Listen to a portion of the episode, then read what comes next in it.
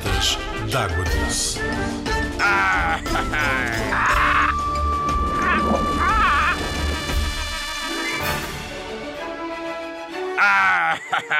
Olá, Pirata d'Água Doce.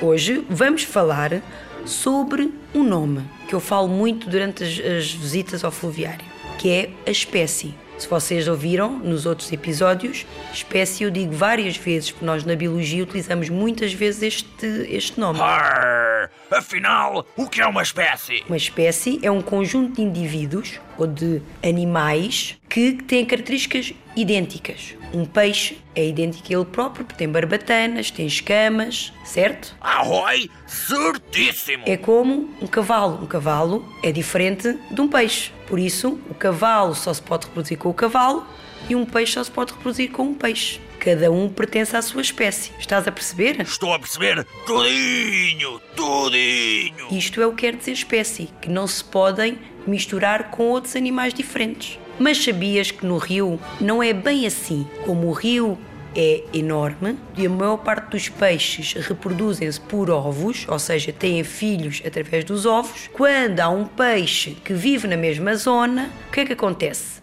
Vai lá uma fêmea ou uma mãe, põe um ovo.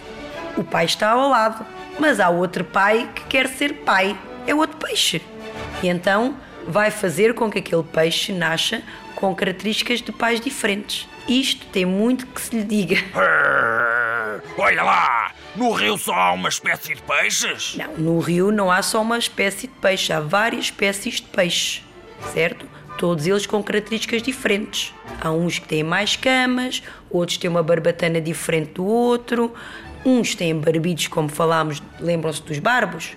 Há peixes que não têm barbilhos, há peixes que não têm as camas. E todos eles são diferentes. Há várias espécies de, de peixe nos rios. Os peixes do meu rio são diferentes dos peixes do mar? Arroi! Sim, todos os peixes são diferentes. As espécies de mar são muito diferentes das espécies de rio.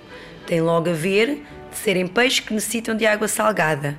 São peixes mais coloridos, porque vocês sabem que o mar tem aquela cor azulada e o rio tem uma cor acinzentada, esverdeada, não é? Por isso os peixes são completamente diferentes. Se vocês olharem para um rio, vocês conseguem ver que a rocha é escura, tem algas, castanhas, verdes e tem a tal areia, também a, a- a creme, castanha. Tudo isso faz com que os peixes tenham que ter a cor do rio para se poder camuflar e esconder. Eu como uma banana e fico amarelo. Com os peixes acontece a mesma coisa? Hã? Hã? O que os animais comem muitas vezes eh, mostra a cor do animal.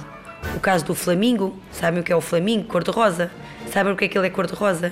Porque como os camarões, que existe numa zona entre o rio e o mar que se chama estuário, e esses camarões são cor-de-rosas e eles acabam por ficar com essa cor. Então no rio só há espécies de peixe, certo? Não, no rio há muitas espé- muito, não só espécies de peixes, temos também os répteis, como é o caso das tartarugas, dos cágados, das cobras, temos também os anfíbios, que são os chapos e as rãs, salamandras, que vocês também conhecem, parecem uns lagartos, que vivem mais ou menos dentro e fora d'água, já viram? E também temos as aves que vivem no rio, que são muito importantes para o rio. Todos os animais vivem no grande ecossistema que é o nosso mundo. Ai! Então, pirata, já sabes o que é uma espécie? Espero que tenhas aprendido.